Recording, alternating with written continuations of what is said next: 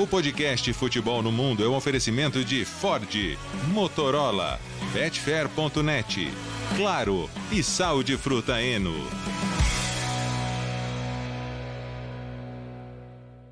Alô Brasil, olá para você que é fã de esportes, podcast Futebol no Mundo 260 está no ar. 260, já já chegaremos à edição 300. Estamos a caminho. Hoje mais uma vez com o time completo, o Leonardo Bertozzi, o Gustavo Hoffman, o Biratã Leal, muita coisa para falar, outros campeonatos que vão começar também no final de semana. Leonardo Bertozzi, e aí, Léo? Tudo bem, Alex? Grande abraço para você, para o Gustavo, para o Biratã, time completo aqui hoje no podcast Futebol no Mundo. É, reta final aí desse mês de agosto que tem mercado, tem definição das últimas vagas na Champions, tem sorteio das competições europeias, tem muita coisa, tem bola rolando nos principais campeonatos já, tem gente levantando taça, quer dizer, muita coisa para a gente falar, né? Que bom, que bom. Gustavo Hoffman, que camisa é? Ele está com uma camisa azul, com gola amarela.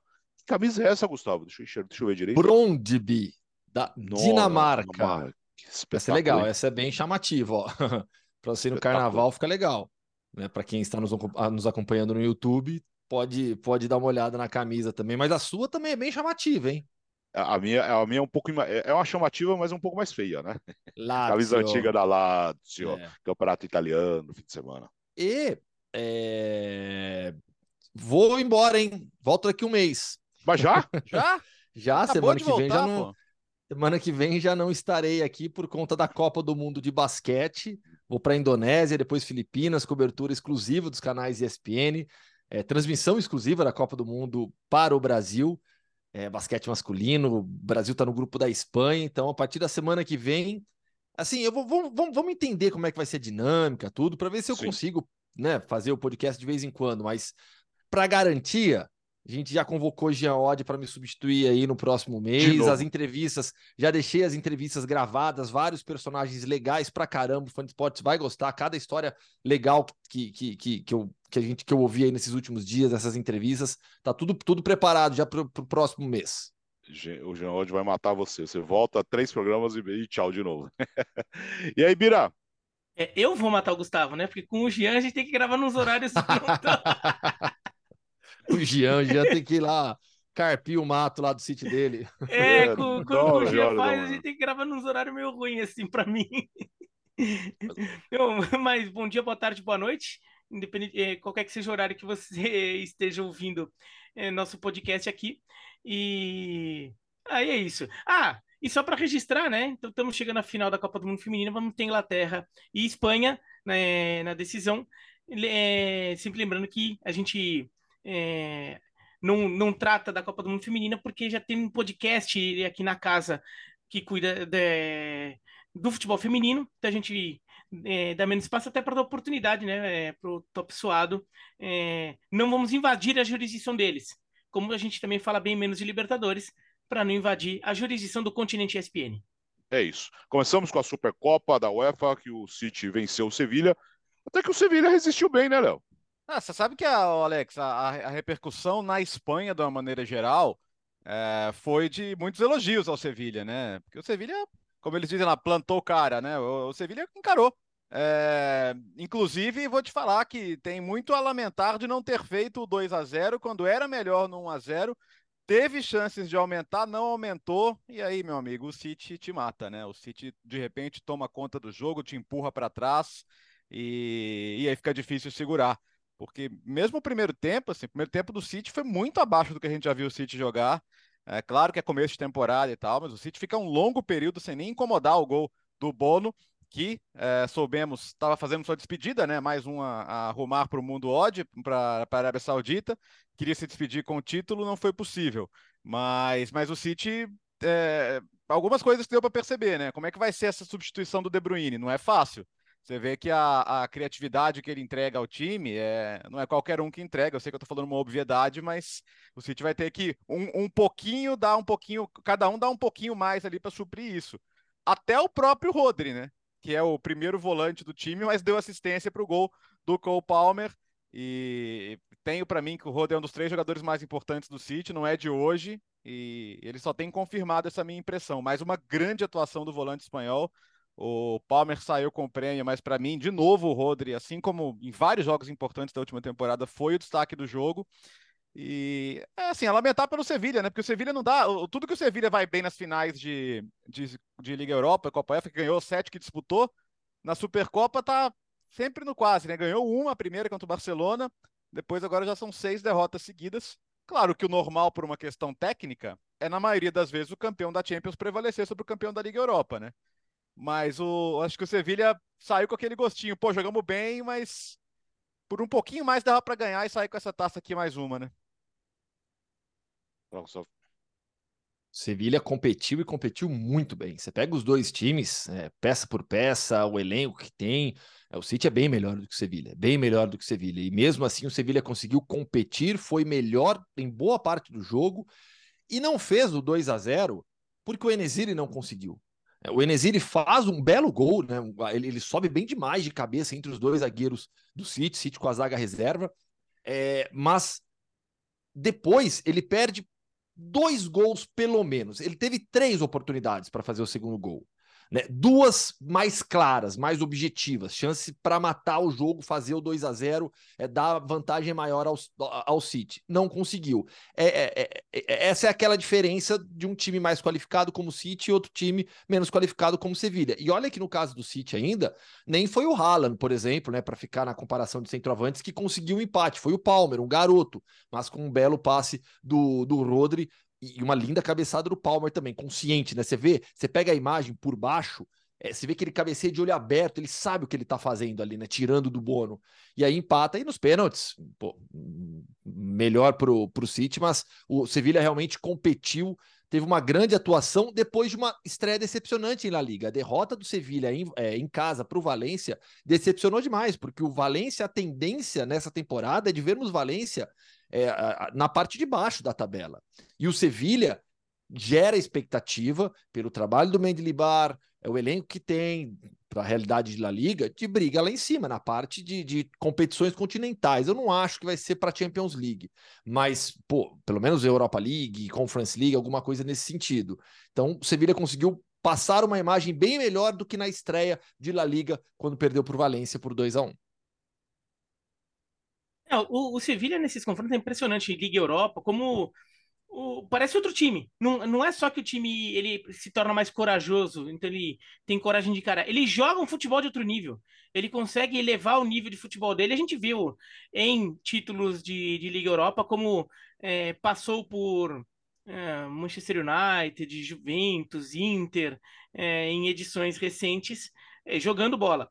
Mas do, do Manchester City o que me deixou um pouquinho com a pulga atrás da orelha nesse jogo foi que a lesão do De Bruyne pode ter um efeito muito grave no Manchester City porque ela se soma à saída do Gundogan. Uhum. Né? É, são dois jogadores que eram muito importantes para fazer o mecanismo de meio de campo funcionar do meio para frente e que os dois saíram, né? Um, um saiu por, por, porque saiu, fechou o contrato com o Barcelona e o outro porque se contundiu. Então, eu acho que sem o Gundogan, mas com o De Bruyne, a coisa até andava. Agora, sem os dois, vai demorar um tempinho. É, talvez o Manchester City realmente tenha que dar uma cavucada ali no cofre ali, ver se tem mais alguns milhões para oferecer pelo Paquetá. E, e, mesmo se conseguir levar o Paquetá, ainda vai levar um tempinho também, não é que o Paquetá chegue e sai jogando como se nada tivesse acontecido, né? Não é assim, é um, um mecanismo é, coletivo do Manchester City, tem muitas movimentações, é, muita leitura de jogo por parte dos jogadores que já estão, já virou memória muscular quase, né, como eles chamam, já, já virou um negócio muito automático. E para quem chegar, não é automático pro, mesmo para o Rodri, que já vem jogando sempre, mas se o Rodri tiver que fazer uma funções um pouquinho diferentes, já, já não é tão automático assim. Ainda que o Rodri tenha ajudado e dado assistência para o Palmeiras fazer o gol. Então, talvez o Manchester City sofra um pouco nessa primeira metade de temporada. Talvez não o suficiente para sair da briga pelo título da Premier League, acho que não, e não para botar em risco é, qualquer classificação na Champions League, mas talvez auxilie um pouco. Né, até o, o De Bruyne voltar talvez a gente não veja aquele City tão poderoso assim. Agora, tem o Haaland lá, né? Haaland resolve muita coisa. Não, não resolveu ontem, mas é, é, mesmo, mesmo na temporada passada, muito jogo que o Manchester City às vezes não encaixou direito, o Haaland foi lá e deu um jeito de achar um gol e a coisa resolveu, né? Mas talvez o Manchester City sofra um pouco. Vamos ver como, como o time vai se comportar aí na, na, na, nas próximas partidas, mas eu fiquei com essa desconfiança que, que Gundogan mais de Bruyne pode ser muito desfalque para o Manchester City absorver de uma vez só. É, talvez. Isso aperte até a, essa reta final de mercado, né? Essa, essa urgência. A gente falou do interesse no Paquetá, a gente já discutiu isso na, na segunda-feira já. E o, o West Ham tem ali o seu preço, né? 85 milhões de libras, que seria o valor da multa no meio do ano que vem, mas, enfim, se alguém chegar com dinheiro antes, dá para negociar, dá para conversar também, de repente, um, algum tipo de bônus aí. Então, Vamos ver se o City vai continuar se mexendo. Eu acho que esses primeiros jogos têm sido um bom indicativo. Muita gente falando do Haaland, né? Que não marca nas finais e que isso, que aquilo. Eu acho que o futebol como coletivo, se o time tá ganhando, é o mais importante, né? É, afinal de contas, se você me oferecer um cara que faz 50 gols na temporada, mas não faz gol na final, eu, eu pergunto onde eu assino, né?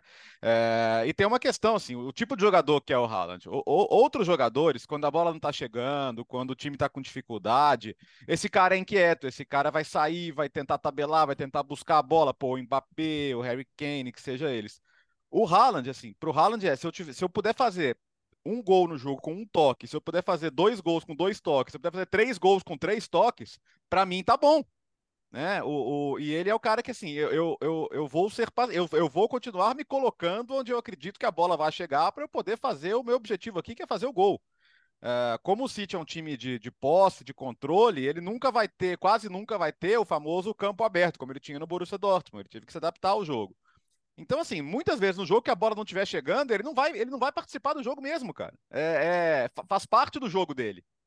Então, porque assim, já começa, ah, é pipoqueiro, isso, aquilo. Cara, o Haaland é isso, assim. O Haaland depende de um time que construa situações para ele. Se o time não construir situações para ele, e coincidentemente são jogos que não, ou não teve o De Bruyne, ou jogos que o De Bruyne saiu, é, vai, vai ter dificuldade. É, ele não é um atacante de construir jogo, ele é um atacante de definir jogo e ele é o melhor para fazer isso hoje. Então acho que tem muito, já tem muita conversinha em cima do Haaland não fazer gol em final, como se isso fosse um problema e quem tem que achar esse problema é o City, e ninguém acha, né? O City vai pegar o Newcastle, é um dos jogos mais interessantes já na segunda rodada de City e Newcastle no final de semana, né, Gustavo? Sem dúvida alguma. City Newcastle vai. A gente falou muito sobre o Newcastle, né? Nessas últimas semanas, na prévia que a gente fez a Premier League na semana passada. Esse novo meio-campo do Newcastle, né? Se, se o City tem. Acho que o Biratã colocou bem demais, viu? Porque uh, o meio de campo titular do City da temporada passada, Rodri, Gundogan e De Bruyne. Dois não estão. Um não voltará, o outro voltará só daqui quatro, cinco meses. Então é, é, é um impacto muito grande. Por outro lado, quando a gente olha para o Newcastle, a gente está olhando para um dos melhores meio-campos em formação ainda, né, de início, mas é, do mundo, com Bruno Guimarães, Tonali e Joelinton. Então vai ser um jogo bem legal, um teste de força para o Newcastle muito bom. Jogo que você vai ver nos canais ESPN no final de semana. Uh, Campeonato Italiano estará de volta nesse final de semana nos canais ESPN. A, a partida, a primeira partida, é o do seu time, Bira. Teremos Empoli e Verona no mesmo horário, Frosinone e Napoli. E na sequência, 3h45, Genoa e Fiorentina, Inter e Monza. No domingo, Roma e Salernitana, Sassuolo, Atalanta, Lecce, Lazio, Udinese e Juventus. E na segunda-feira, fechando a rodada, Torino e Cagliari, Bolonha e Milan, vira. É, ninguém segura o Verona esse ano. Eu tô, eu tô otimista esse ano. Eu, tô, eu, eu, eu três pontinhos, três pontinhos da primeira rodada, né? Pelo amor de Deus. Não, né? não, não. Cinco, é, é, e é, contra o Empoli ainda, né? Que o Verona quase foi rebaixado porque não venceu o Empoli na temporada passada.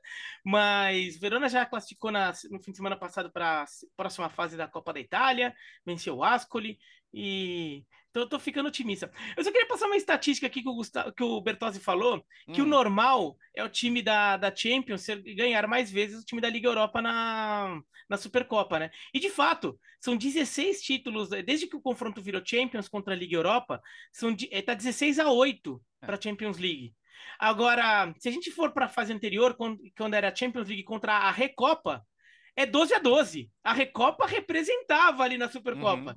Inclusive, o último título da, da, da Supercopa, quando era com a Recopa, o, o time da Recopa foi campeão. Né? Foi a Lazio em cima do, do Manchester United em 99. Então, é, a Supercopa é, tá ficando mais previsível vai do que era no passado.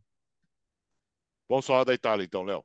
Vamos lá, porque vai começar. E eu, eu, poderia falar que a abertura do campeonato é Frosinone e Nápoles, né? Uma e meia da tarde, mas como tem Empoli e Verona ao mesmo tempo, os dois são a abertura do campeonato. Talvez o Verona faça até o primeiro gol da Série A, né? Quem sabe? Ou é... talvez tome o primeiro gol, né? Talvez tome, é. Vamos ver o que vai acontecer. É mais, é mais provável que o primeiro gol seja do Napoli, né? Vamos combinar. Napoli que conseguiu aí manter quase o time todo, né? Só a saída do Kim, que já era imaginada porque ele tinha uma multa acessível. E aí já fica essa curiosidade para saber como é que vai ser o trabalho do Rudi Garcia, afinal de contas, não é fácil substituir o Spalletti, né? Então, ainda discutindo lá a questão da multa para ele assumir a seleção italiana. É... E o Milan estreia só na segunda-feira contra o Bolonha, então a rodada vai até segunda, 3h45 da tarde, Bolonha em Milan. E, assim... e o novo uniforme? Ah, e o novo uniforme? É coloridão, né? Tá Milan? bom, tá bom pro carnaval. É a Fiorentina, apesar, apesar da parte azul, é o uniforme da Fiorentina. Você bate o olho e fala, que isso? Milan versão não, é, Fiorentina? É, é, pois é. E essa coisa do escudo meio sumido eu também eu tenho, eu tenho uma certa dificuldade. Fã de esportes, a, o Milan lançou a, a camisa 3 hoje. A, Ju, a, Juventus também lançou a 3 e tá bonita, escura, gola polo. Eu achei bem, bem estilosa. A Juventus estreia fora contra a Udinese. Eu, eu acho que assim, eu, a minha grande curiosidade é a Juventus. Por quê? É, queira ou não, ah, sabe, o Vlaovic continua lá, por enquanto, o Chiesa continua lá, o Pogba, vamos ver se está vivo, mas continua lá. Né? A defesa continua a mesma, é, continua a defesa é, que foi sólida em boa parte da última temporada. Não, não é que assim que a Juventus tenha sofrido um grande desmanche. O técnico é o mesmo, e talvez esse seja o problema né, para os cornetas, mas é, a Juventus só tem a Série A. Ah, quando a Juventus só teve a Série A no primeiro ano do Conte, ela saiu do sétimo para o título. E foi um trabalho do Conte, assim, que é um dos mais brilhantes da, da carreira dele, porque a Juventus nem tinha o elenco que veio a ter depois, né? A Juventus tinha, pô, Matri no ataque, sabe? É, não, não era exatamente assim um, super time e conseguiu ser campeão. Então, acho que minha dúvida é a Juventus. Eu acho que a Inter vai continuar competitiva, a, a, apesar da questão no ataque, né? O Marcos Turran não, não fez gol na pré-temporada. Buscar agora o Arnautovic, já veterano, 13 anos depois, voltando à Inter, depois de sair de lá meio que pela porta dos fundos. Mas como vai funcionar o ataque da Inter sem Lukaku e Dzeko, né? Vamos ver se o Lautaro vai ter um parceiro à altura.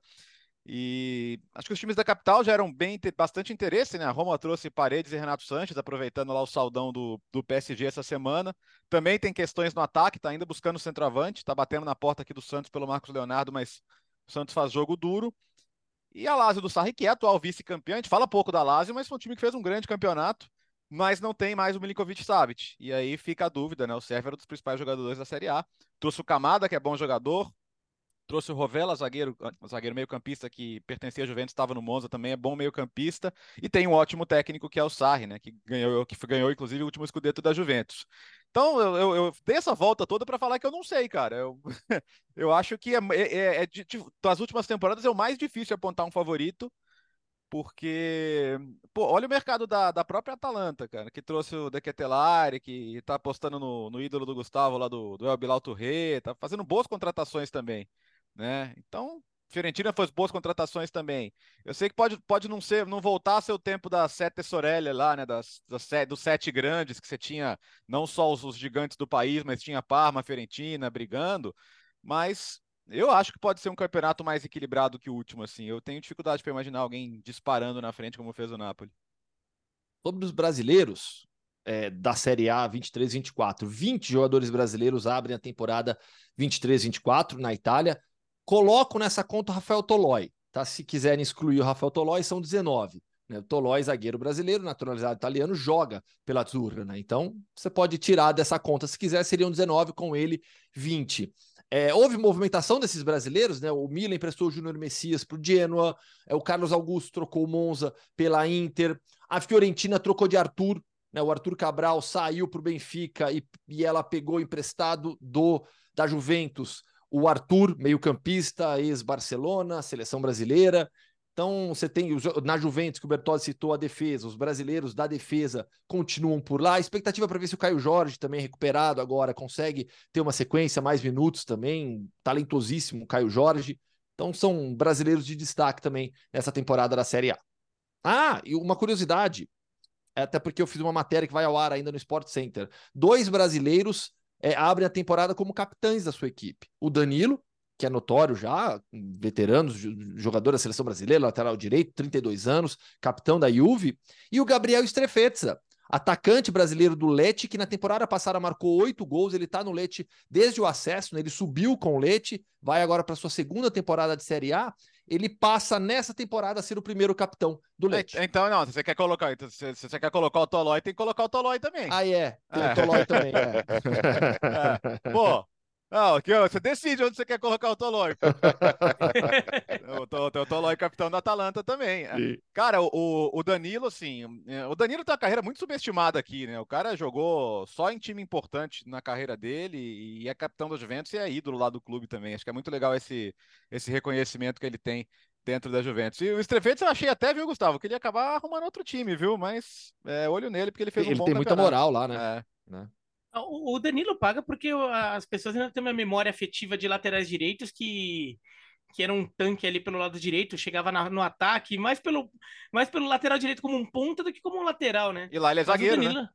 Ele, ele, é, é, ele é zagueiro, inclusive, ele é zagueiro mesmo, né? É. Um zagueiro pela direita, é, eventualmente pode até jogar de lateral numa linha de quatro, mas é um lateral bem defensivo, que é o papel que ele faz na seleção. Então, as pessoas aí ficam achando que é um lateral ruim porque ele não aparece na frente, mas é porque ele tem uma outra característica e um jogador não fica tanto tempo assim na Juventus, ainda mais um jogador de defesa, se não souber o que está fazendo, né?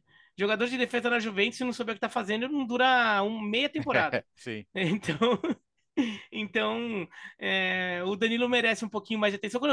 Se, se um dia ele voltar para o Brasil, é capaz dele voltar jogando bem, e daí as pessoas vão começar a, a vê-los com outros olhos. Mas o campeonato italiano é o dos grandes campeonatos, dos grandes, não estou nem falando dos, dos cinco grandes, eu estou falando até de uma lista, assim, sei lá, de sete, oito maiores da, é, da Europa, que teve quatro campeões diferentes nos últimos quatro anos. É Juventus, Inter, Milan e é. Napoli.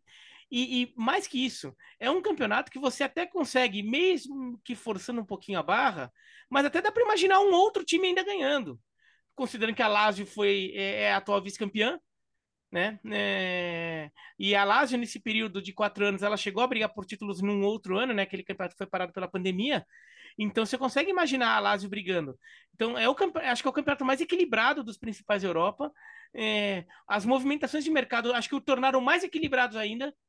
As movimentações de mercado, não, as movimentações de, de recesso, vai. Uhum. Porque mistura mercado com a punição da Juventus.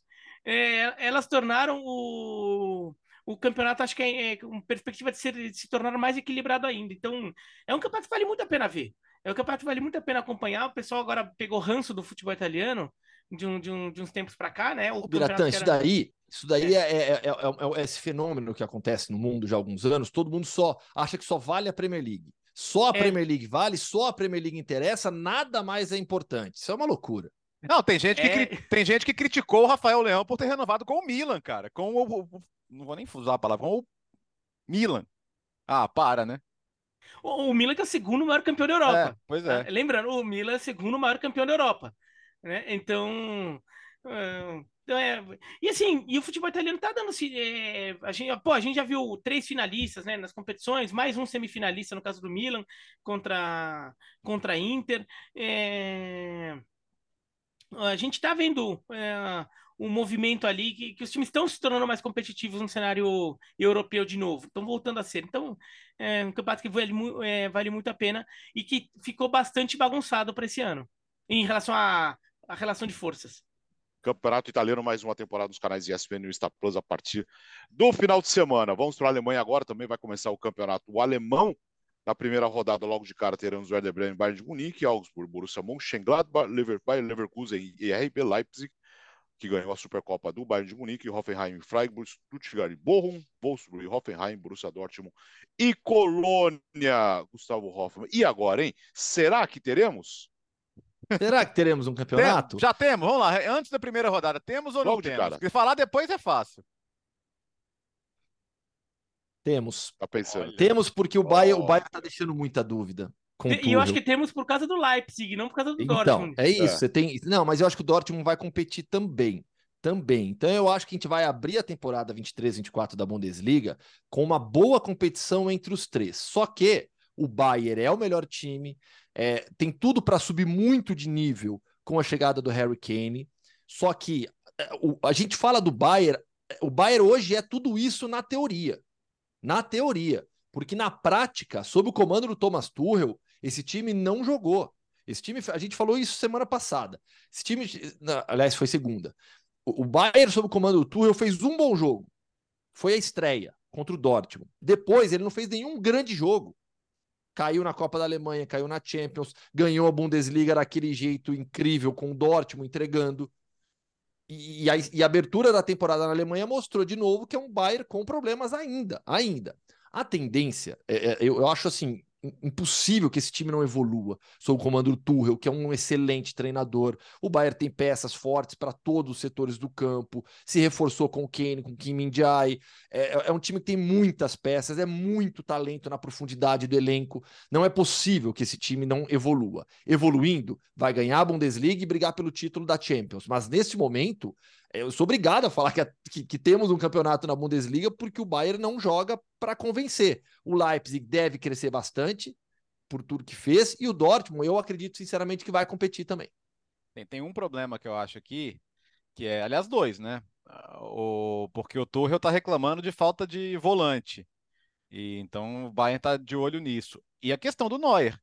Gente, assim, os relatos que chegam da Alemanha são o Neuer está com dificuldade para bater na bola. A gente não sabe quando o Neuer vai jogar a questão do acidente de esqui lá, a gente imaginou, ah, para a próxima temporada tá pronto. Não tá pronto. Eles estão atrás de um goleiro para jogar.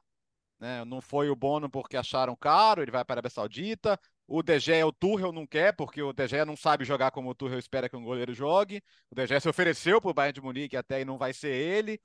Falaram agora do Ortega, que é o reserva do City, e ele teria, de repente, perspectiva de jogar, mas também não é um goleiro que, o, que você não teria que gastar uma grana por ele. Então, e aí? Né? O Kepa, né? Que... Ah, o Kepa, o Kepa tava mais ou menos encaminhado, acabou escolhendo o Real Madrid, a gente fala disso daqui a pouco, mas a questão do goleiro é importante, porque o, o não dá pra você encarar a Bundesliga com o Reich, não, cara. Não dá, não. É, fica ruim. Né? Porque assim, eu acho que com o Kane, o Bayern vai voltar a ter a facilidade que tinha para fazer gols da época do Lewandowski. Eu acho que eu ficaria muito surpreso se o Kane não, não, começasse a deitar de fazer gol logo de cara. Mas a questão defensiva é uma coisa que o Tuchel não arrumou, né? E, e, e Ainda tinha o Sommer, que não é o, não é o Neuer, mas ainda é um goleiro melhor do que é o Reich. É, o Bayern vai ter que resolver essa questão do goleiro. E dependendo de quem for o goleiro, não sei se vai resolver, não. E, e a questão do, goleiro, olho... do goleiro. Ah, não, você, desculpa, ah, desculpa você ia falar que a questão do goleiro do Bayern de Munique, do Neuer, não é simplesmente você ter um, um jogador ali para impedir que a bola passe, que a bola vá no gol quando o adversário chutar. O Neuer tinha uma quase que tinha um papel tático no Bayern de Munique é. até, né? Então também e, e, ainda mais numa defesa que é uma defesa que joga muito exposta. É, é um time que joga com o, o, os é, meio-campistas também muito, é, os meio-campistas muito mais leves. Alfonso Davis pelo lado esquerdo é, tem liberdade para avançar também, muitas vezes. Então, é uma defesa que joga muito exposta. Então, o, o goleiro é, não é só porque o Neuer joga você, com a bola no pé, joga adiantado, mas tem uma questão até de orientação, é uma questão de, de, ter uma, é, de ver o campo e orientar os companheiros para dar mais solidez naquela defesa. E, e o Bayern de Munique sem o Neuer sofre também por isso. Não é só porque o Neuer pega muita bola, porque isso ele pega também. É, é só, Gustavo, o, o Gustavo então para você ter campeonato, né, Gustavo? Eu acho que vai ter um campeonato. Eu tá acho Bom, que vai atenção ter um para o print, então. Temos campeonato, Léo? Ah, temos, vai, vamos, vamos, pô, não é possível Boa. que depois de 11 vamos anos junto. de Bayern de Vamos junto, né? Frente. Vamos, vamos acreditar, pô, ó, é, mas eu, eu, eu, eu coloco o Dortmund não só a pena do Leipzig, como tô te falar que o, do, o, o Bayer Leverkusen o professor Xabi Alonso também me anima é. mais que o Dortmund. Trouxe é esse destaque que eu queria dar. É, trouxe Chaka. O Leverkusen no Xabi Alonso. Trouxe o seu Aliás, xará. jogo de estreia, né? É, Leverkusen e Leipzig. É, baita jogo, é o melhor jogo da primeira rodada. Trouxe o seu xará Jonas Hoffman. É, eu acho que é um time pra gente ficar de olho, porque vamos lembrar que o Xabi Alonso pega o Leverkusen lá embaixo, né? É, ô, Bira, tem campeonato pra você? Tem, tem. Aê, mas, mas assim, mas eu acho, eu acho mais pelo. Eu também acho pelo Leipzig e talvez até pelo Dortmund. O, o Dortmund não, é, e, e, pelo Leipzig e pelo Leverkusen. O Dortmund não tô botando tanta fé. É assim, é daquela questão de desconfiança. Eu, eu, eu é, o jeito que o Dortmund perdeu o título na temporada passada deixa trauma às vezes, e um trauma que às vezes se arrasta para a temporada seguinte. Se você considerar que o Dortmund perdeu o, o Bellingham, que era Bellingham. o seu melhor jogador, o, o Dor, eu não sei o, o quão confiante, o quão forte, o, eu não sei o quanto de, de é, autoquestionamento o Dortmund não vai ter. É, e o quanto isso não pode atrapalhar nessa temporada. O, o, quanto, por exemplo, quando o Dortmund tiver algum jogo decisivo, o quanto os jogadores não vão chegar ainda com um empate contra o mais nas costas. Eu tenho dúvidas mesmo, então espero que não, porque eu quero ver um campeonato legal. Eu não quero ver um time forte deixando de brigar por título porque tá perdendo ponto bobo. Mas eu tenho, eu tenho desconfiança de que isso pode acontecer. Então, por isso que eu coloco o Leipzig e talvez até o Leverkusen na frente. Acho que se fosse só pelo período do Xabi Alonso, né, na temporada passada, o Leverkusen tire para Champions. E talvez tivesse até é, brigado pelo título, né? A pontuação, a partir, do, no, a partir da rodada em que o Xabi Alonso assumiu o Leverkusen para frente, o Leverkusen ficou ali nas cabeças. É, eu já acho que não vai ter, mas nós vamos conversar daqui a umas 10 rodadas, tá bom? É, quer fechar sobre a Alemanha, Gustavo? Alguma coisa aí? Mas. Não, não, não. Acho que o destaque, grande destaque é essa, essa, esse jogo entre Leverkusen e, e Leipzig mesmo na primeira rodada. Vamos para a Espanha agora, com novidades do Real Madrid e também no Barcelona, Gustavo. Pois é, Kepa foi apresentado já na última terça-feira, novo goleiro do Real Madrid, chega para jogar na teoria. Vamos ver o quanto que, que as palavras do Ancelotti na última coletiva valem, ah, na coletiva antes do jogo valem, né? Sobre o apoio, sobre o suporte que ele dá para o André Lunes. Se o Kepa chega para jogar já, imediatamente já vira titular ou não. É, empréstimo de uma temporada, no final das contas, né, a gente falou tanto sobre é, que, que o De Gea seria o, a contratação mais simples, mais fácil. Acho que a do Kepa ficou de ótimo tamanho, porque Vamos imaginar que tivesse sido Derrea. Ia chegar quando, quando o Courtois voltasse, ele ia para o banco de reservas. Para o Kepa, ele vai ter aí sete, oito meses, provavelmente, de jogo, talvez até a temporada inteira mesmo. Vamos ver como é que, como é que vai ser se. Acho que vai depender muito do, dos resultados obtidos pelo Real Madrid na temporada. Aí, aí, eles vão tratar esse retorno do, do Courtois. Mas pelo menos sete, oito meses o Kepa vai ter de jogo no Real Madrid. Para ele é importantíssimo recuperar a carreira jogar. O, a gente falou sobre isso no último programa. Né? No Chelsea, nessa última temporada, ele já tinha conseguido recuperar um nível mais alto. Agora vai jogar no Real Madrid, posição maior que isso não existe, é um goleiro espanhol, então já tem uma aceitação maior da própria torcida por aqui também. Sete, oito meses para jogar, e aí, se jogar, jogar bem, curtou a volta depois, independentemente do, do nível apresentado pelo Kepa, e o Kepa depois dar sequência na sua carreira, ou retornando para o Chelsea, ou buscando outro clube com uma boa temporada nas costas com, com o Real Madrid. E já falando do Barcelona, é, Barcelona confirmou o Deco como novo diretor de futebol. Qual que foi? É incrível como o Barcelona consegue criar embrólios nos seus bastidores. É, o Matteo Alemani, antes da temporada começar, comunicou Laporta que sairia do clube e muito provavelmente iria para o Aston Villa. O Laporta, como presidente, imediatamente foi buscar um substituto e acertou com o Deco. Só que pouco depois o Matheus Alemani falou: não, é, eu não vou mais para Aston Villa, não, eu quero ficar. Aí o Laporta falou: peraí, mas eu já acertei com o Deco. Então é o seguinte. E aí o, o, o Laporta já teria comunicado ao Alemani antes da temporada começar que o Deco será o novo diretor de futebol em breve. Você pode ficar no clube. Quando eu anunciar o Deco como diretor de futebol, você vai passar para uma outra função, que seria de representação do Barcelona na, na UEFA, uma coisa mais institucional. O Matheus Alemani meio que não acreditou tanto assim, falou: vamos nessa então. E agora que o Barcelona confirmou o Deco como internamente, já antes do anúncio público, como novo diretor de futebol, o Matheus Alemani falou: tá bom, não quero mais, não aceito essa, não, não quero ser esse novo cargo e vai sair do clube. Então, um pouco de barulho ali nos bastidores do Barcelona, mas o Deco passa a ser o novo diretor de futebol do clube. E é interessante. É o Deco que é. mora aqui no interior de São Paulo, né? Que é empresário de, de jogadores. Assim, como, é, então exemplo, isso aí, é. isso daí, Alex, gerou uma enorme, é, gera uma, um enorme conflito de interesses. O Deco oficialmente garante, garante que se desligou totalmente desse lado de agente de jogadores. É, ele fechou Lembrando a empresa Barcelona, dele, né? Ele, ele fechou, fechou, a empresa, dele. A empresa chamava D20 Sports. Em, em é. junho desse ano ele anunciou o fechamento, justamente acho que para não, não configurar esse conflito de interesse. Porque vamos lembrar que o, o Deco negociou o Rafinha com o Barcelona, né? um, um, um, ano atrás, a relação do Deco com o Barcelona era de agente de jogador representando o interesse do jogador, no, no, no na, nada, no, nada, nada que impeça ele mudar de função, desde que ele mude completamente de função, né? Desde, desde que agora há outros dirigentes esportivos que, que trabalharam como agentes. Só tem essa separação igreja-estado aí. Mas a coisa do Alemani foi esquisita mesmo, né? Porque ele anuncia que tá saindo para ir para Aston Villa, não acerta com Aston Villa e volta. Só que aí o que parece é que nesse meio do caminho já tinham acertado com o Deco e o Deco exigiu plenos poderes, né? O Deco não, não, o Deco não vai, não é que ele vai, vai, vai dividir, vai, vai compartilhar com alguém. O Deco vai, é o cara que decide estratégia de mercado, decide coisas sobre a estrutura de futebol, inclusive de base. O Deco vai ser o, o, o cara grande do futebol do Barcelona nos próximos anos, porque o Alemanha tinha ao lado dele o Jorge Cruyff, né? Que era muito próximo do Xavi, inclusive. Muito próximo do Xavi. E agora vamos ver como vai ser a relação Deco e Xavi também. É, foram, foram contemporâneos, né? Mas agora um como técnico, outro como diretor, né? É, eu desconfio, desconfio é... Não é desconfiar é uma palavra ruim, porque pode parecer que eu estou ensinando alguma coisa, eu não estou querendo ensinar nada. É... Mas eu, eu, eu, tenho dúvidas vai, sobre a, o acerto da decisão vai, do, de, da escolha do Deco. Porque se o empresário de jogador, de, de, é, por um lado, o qualifica porque ele é um jogador que tem um pouco mais de conhecimento do dia a dia do mercado. E, é, e a gente vê, é, vira e mexe, quando um clube resolve designar um, um dirigente para ser o seu responsável de mercado que não tem conhecimento do mercado, como a coisa dá muito ruim, escolhas muito mal feitas, né? Agora, quando, como ele é empresário, como ele vinha atuando como empresário, é uma atuação totalmente diferente. Então ele pode até ter os contatos do mercado, isso é, essa parte é interessante, mas a visão que ele tem que ter para um jogador é diferente para uma montagem de elenco. É, é, é, acho que seria necessário ter uma passagem, passar, é, nem que fosse uma temporada é, dentro ainda de um clube nessa função, é, ou como assistente, alguma coisa assim, né?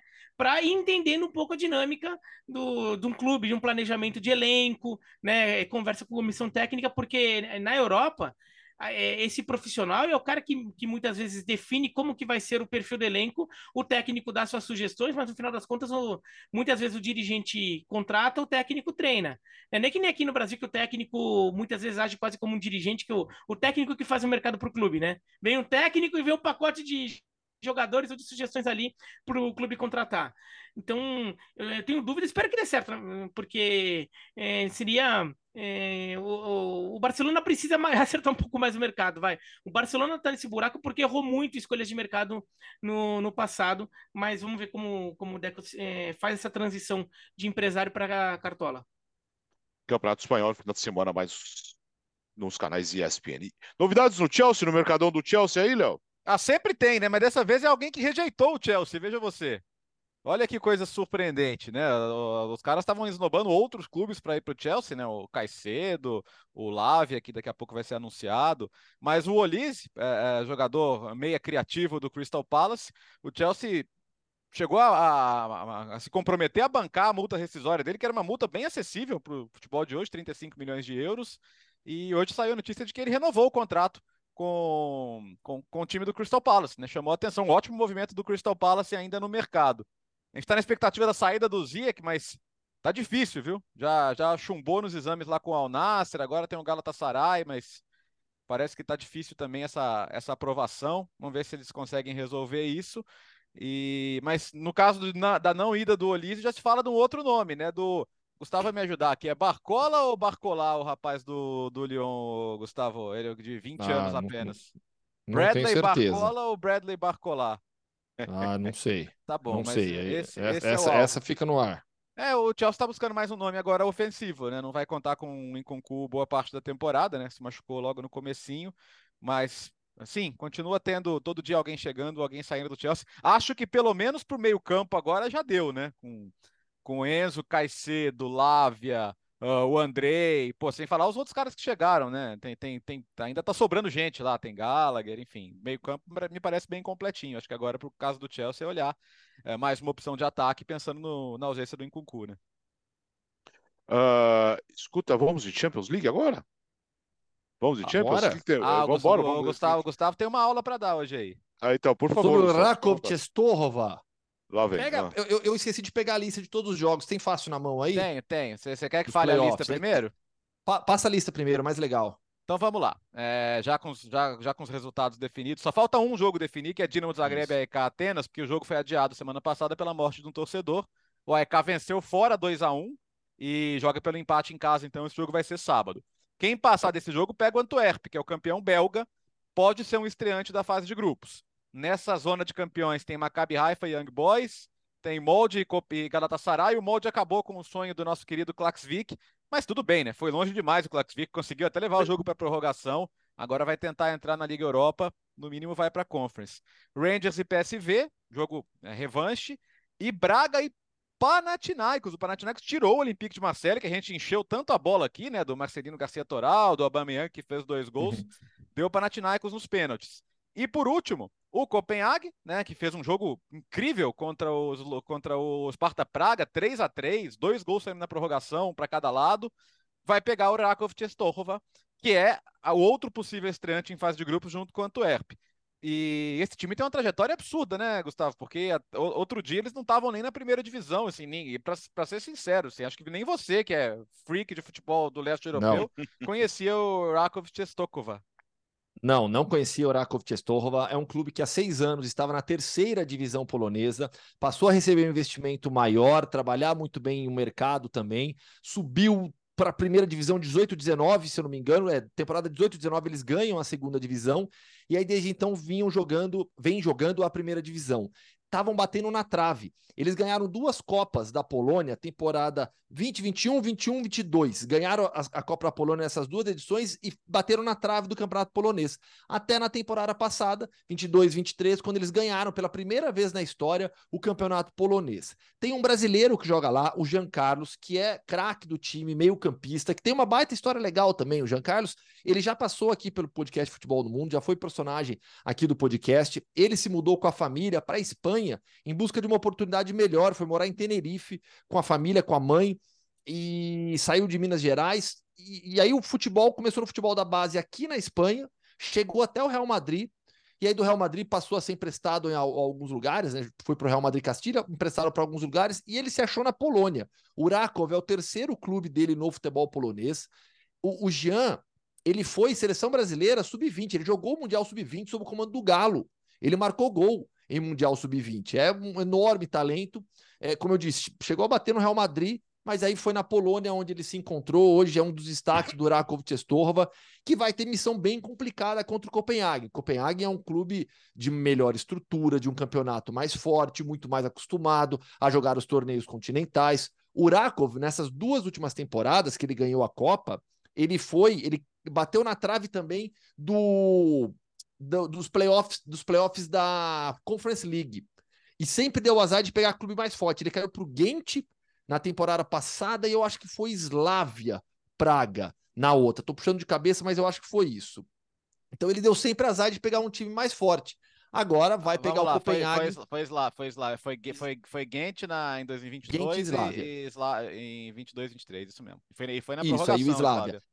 É, e agora vai pegar o Copenhagen, que é um time mais forte, fez alguns investimentos maiores nesses, na, recentemente, contratou, por exemplo, o Mohamed, Mohamed Elianussi, atacante da seleção norueguesa. Então, o Copenhagen é o favorito, mas também não é uma distância tão grande assim contra o Rakov.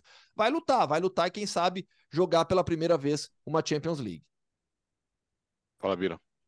É, o Rakov, ele deu um pouquinho de sorte também, né, no, no, nos cruzamentos, que ele pegou o Flora Tallinn, o Karabag, daí passou um pouco um certo sufoco contra o Karabag, e o Ares Limassol do, do Chipre. Então, isso também. Vamos ver agora como ele responde contra um time de um nível claramente mais alto do que desses adversários que ele teve.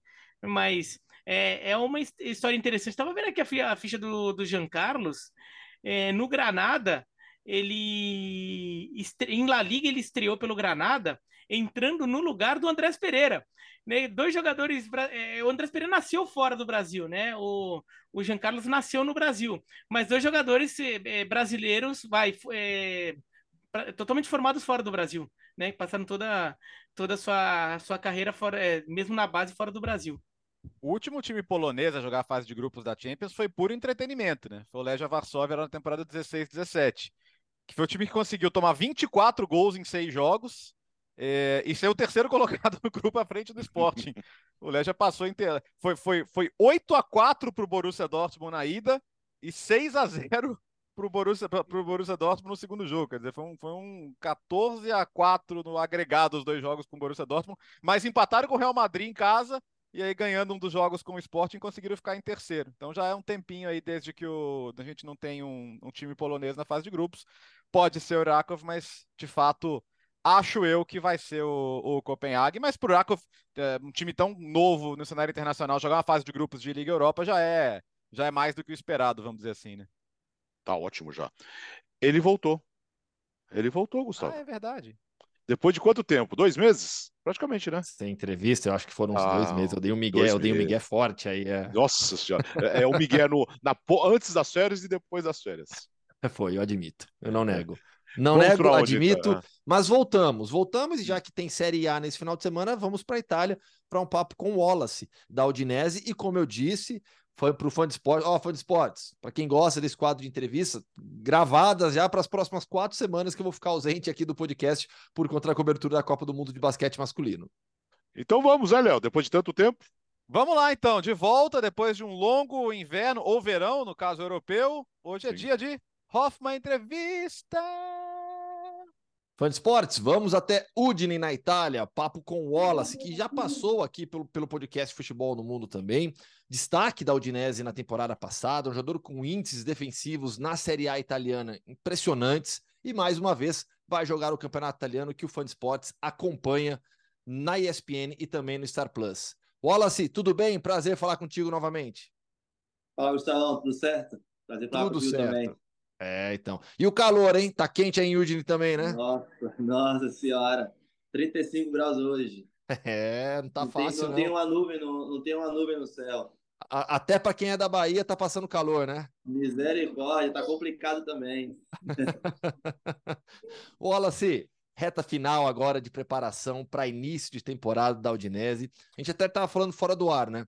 O ritmo de treino tá pesado, né? Duas sessões de treino diárias Reta final nessa preparação da Udinese, como é que tá o time para a temporada 23-24?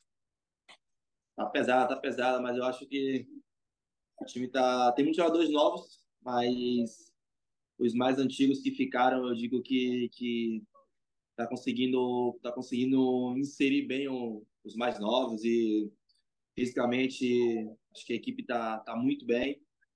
E tenho certeza que com a adaptação dos mais novos a gente vai, vai conseguir fazer um bom campeonato. E você, Wallace? Na temporada passada, falei agora há pouco, você com ótimos números defensivos, você foi um, do, um dos destaques da Udinese. Qual que é a sua expectativa? Individual até, claro que o, o, coletivo é o importante, fazer uma boa temporada com toda a equipe, mas você, quais são os seus objetivos dessa temporada? É o que você falou, acho que é, o coletivo é muito importante, mas claro que todo mundo tem uns, uns os individuais, né? Seus, as suas metas e te, digo a verdade, para mim quero fazer melhor ou igual ao que eu fiz ano passado. Acho que eu fiz uma temporada muito boa, muito muito consistente. Joguei 37 jogos e todos os titulares.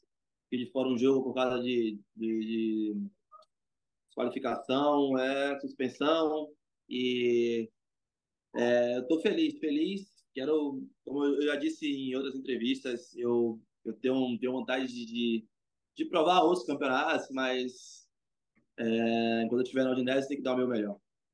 Pois é, nesse, nesses últimos meses, o seu nome apareceu em várias especulações, né? O que, que teve de concreto, tanto de futebol brasileiro como futebol europeu, de proposta?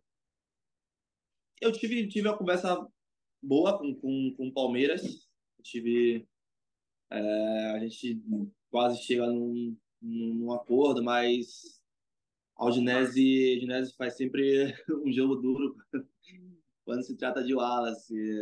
É, eles, eles, graças a Deus eles me valorizam bastante aqui. Eu, eu sou um dos, dos mais velhos hoje do grupo, é, adaptado e é um pouquinho difícil me tirar aqui. É isso mostra também que eu, que eu fui bem aqui, que eu tô, que eu tô fazendo por onde. E, como eu disse, tem, tem os dois lados da moeda, né? Eu, eu, a proposta do Palmeiras era boa, é, voltar para perto da minha família e tal, mas eu não digo que eu estou infeliz aqui, eu, eu sigo trabalhando, sigo com minha família aqui, minha felicidade, e tá tudo certo. Você tem mais quantos anos de contrato com a Udinese? Eu tenho mais dois anos e meio, dois anos ah. e meio com a Udinese ainda. E, e, bom, adaptação total, né? E o Udine já dá, você consegue curtir bem a cidade já também? É uma cidade pequena, tá? Uma é. cidade pequena, não tem muito, não tem muito o que fazer. Quando você quer fazer uma coisa sei lá, diferente. Você tem, um exemplo, você tem Milão, que é, que é três horas e meia aqui, de trem, de carro. É, mas hoje é uma cidade pequena, a gente já conhece o Gil com a palma da mão. tá, já, você já tá com a mesma moral que o Zico aí na Udinese? Não, não nem, nem, nem vou chegar. Zico é, Zico é, é outro, outro patamar, como diria É, não, e, e, isso é legal para falar, né? Porque, assim, a, a, acho que nem todo mundo tem a dimensão, porque como o Zico não ficou por muito tempo na Udinese, talvez as pessoas não tenham essa dimensão, mas recentemente ele foi homenageado aí, né? A moral que o Zico tem na Udinese é uma coisa de maluco, né? Não, coisa absurda, coisa absurda. Como se fala o nome dele aqui, ele pode ter, ter ficado pouco tempo, mas eu, eu tem alguns vídeos aqui que de vez em quando eles passam aqui ele fez chover. Ele, ele tem muita moral é, pela história que ele fez, não só aqui, como em outros grandes clubes. É, o Zico é o Zico, né? É. Vamos falar da temporada agora, 23, 24 de novo. É, qual que é o objetivo da Udinese? Qual que é a meta? Foi, tem, tem algo bem estabelecido já pela direção com o grupo de jogadores e a comissão técnica? Eu, eu parto, parto do, de, de, do meu treinador. O meu treinador é, é um cara muito ambicioso, é, é o segundo ano dele como um treinador de Série A. Ele era treinador do Ascoli, da, da Série B aqui da, da Itália, e ano passado veio com a gente.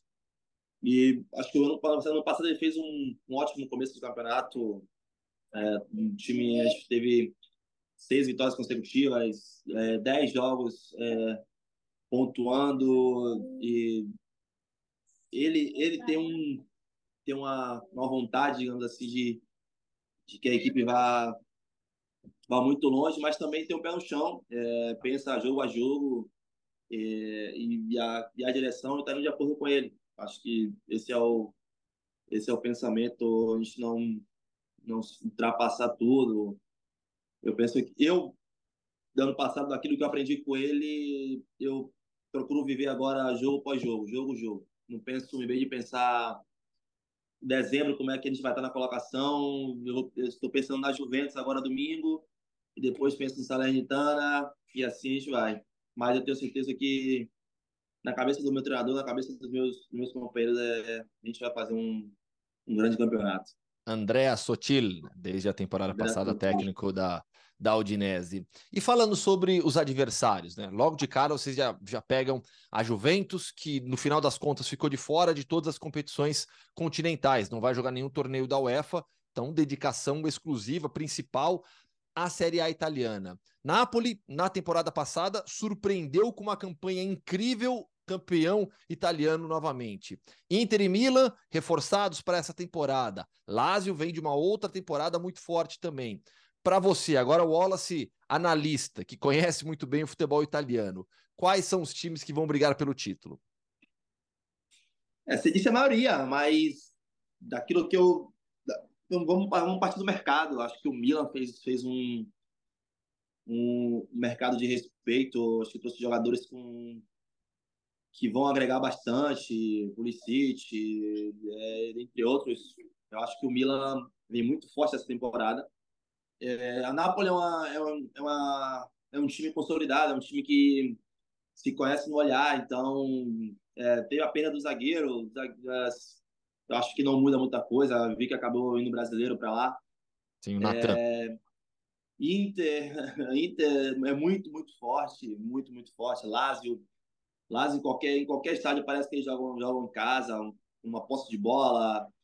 É, são, são muitas equipes grandes. Roma também, que é, são, é, pouco, é pouco falada assim, em termos de título, mas tá sempre ali. É sempre muito difícil jogar contra a Roma. É, e a Juventus é o que você falou, a Juventus vem focada em ganhar o campeonato. A Juventus vem focada em, em ser campeã italiana. É, são duas competições que eles jogam, a Copa Itália e, e Campeonato Italiano. Acho que o foco deles é, é esse. É... Curiosidade. Desculpa te interromper. Não, não, pode, pode. Não, curiosidade, né? Qual que, com toda a experiência que você tem já de Itália, qual é o pior lugar para se jogar como, como, como time visitante?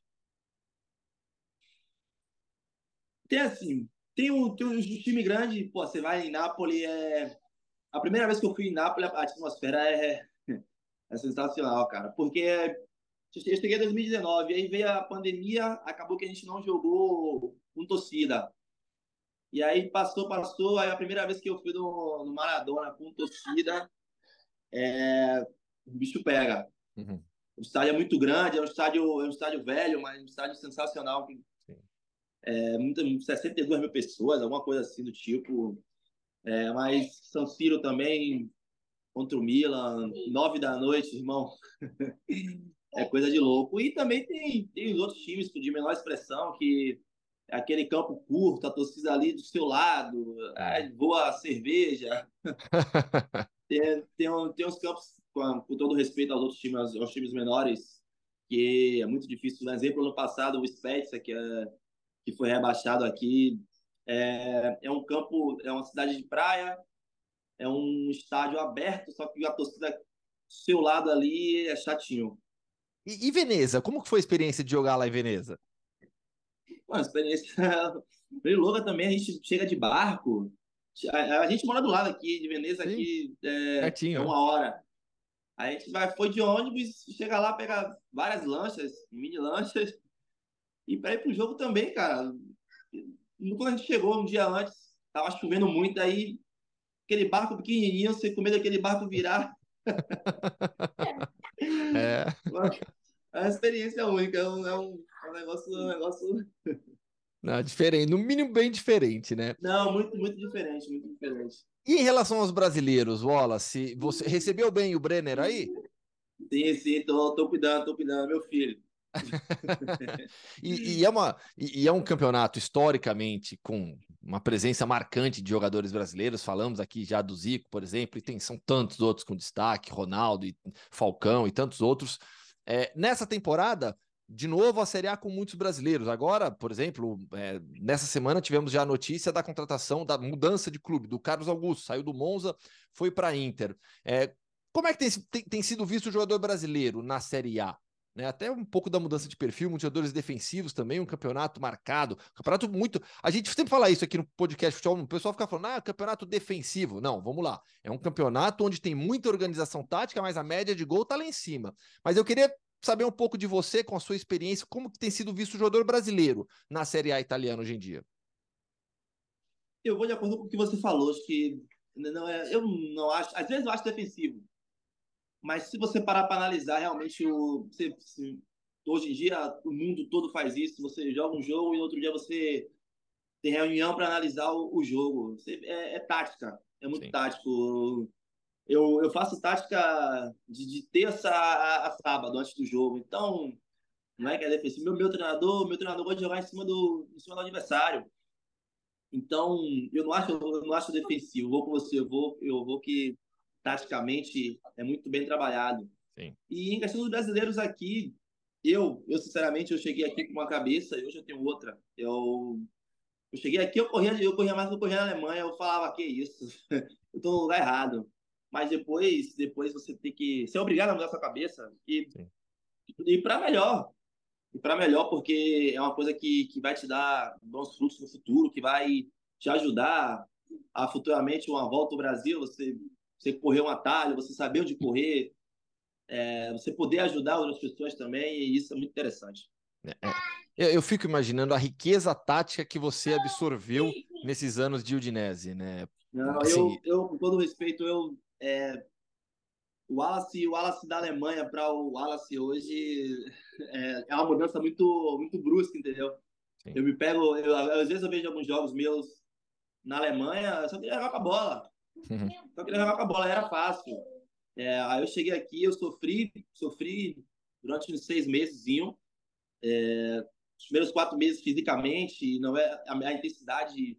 Eu pensava que a intensidade da Alemanha era muito maior do que aqui, não. Eu, eu vi que a, é, é o mesmo parâmetro e chegou aqui fisicamente eu sofri um pouquinho, taticamente também, para você para você inserir aquilo que você não está acostumado a fazer, mas depois que, que você consegue absorver tudo, aí vai. Sim, sem dúvida alguma. Wallace, prazer demais falar contigo novamente. Quero te desejar toda a sorte nessa temporada com a Udinese, que você atinja os seus objetivos e que a Udinese também faça uma grande campanha. Muito obrigado mais uma vez pelo papo. Prazer é meu, Gustavo. Muito obrigado a você. Qualquer coisa, tamo aí. Tamo aí. Boa sorte. Aguenta o calor aí, hein? Vamos embora aí, você também aí. É. Valeu. Valeu, irmão. Obrigado. Hoffman, a entrevista está de volta. Aliás, falando da Itália, é, né, estamos gravando nesta quinta-feira, e eu, logo mais eu vou encontrar o Cribari. O Cribari, vocês lembram do Cribari, amigo do querido e saudoso Silvio Lancelotti, depois de ter tanto tempo é, de, um contato que, ele, que eles tinham, nossa, acho que tem uns 10, 12 anos atrás, que o Cribari mandou duas camisas do Napoli pro, pro Silvio e uma foi para mim, uma de manga comprida, linda, linda. E aí o Cribari está em São Paulo e quer me encontrar, nós vamos tomar um café e falar Boa. muito sobre futebol. Olha, que grande momento, né?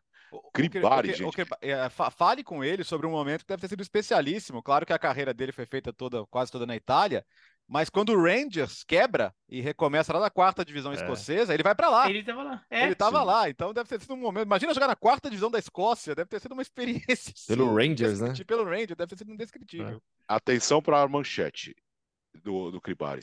Estou, uh, acabei de voltar de viagem e estou com a camisa do Rangers para te entregar. Olha que legal. Ah. Muito bom. Por que vocês acham que eu vou encontrá-lo, né? Rangers do ah, Michael, tem, Michael tem... Billy, né? O ex-assistente do, que passou, do Rogério. Hein? Passou do é. Servete, tá aí. Vai, vai, vai pegar um jogo difícil. Eu acho que o PSV passa, mas dá, dá jogo.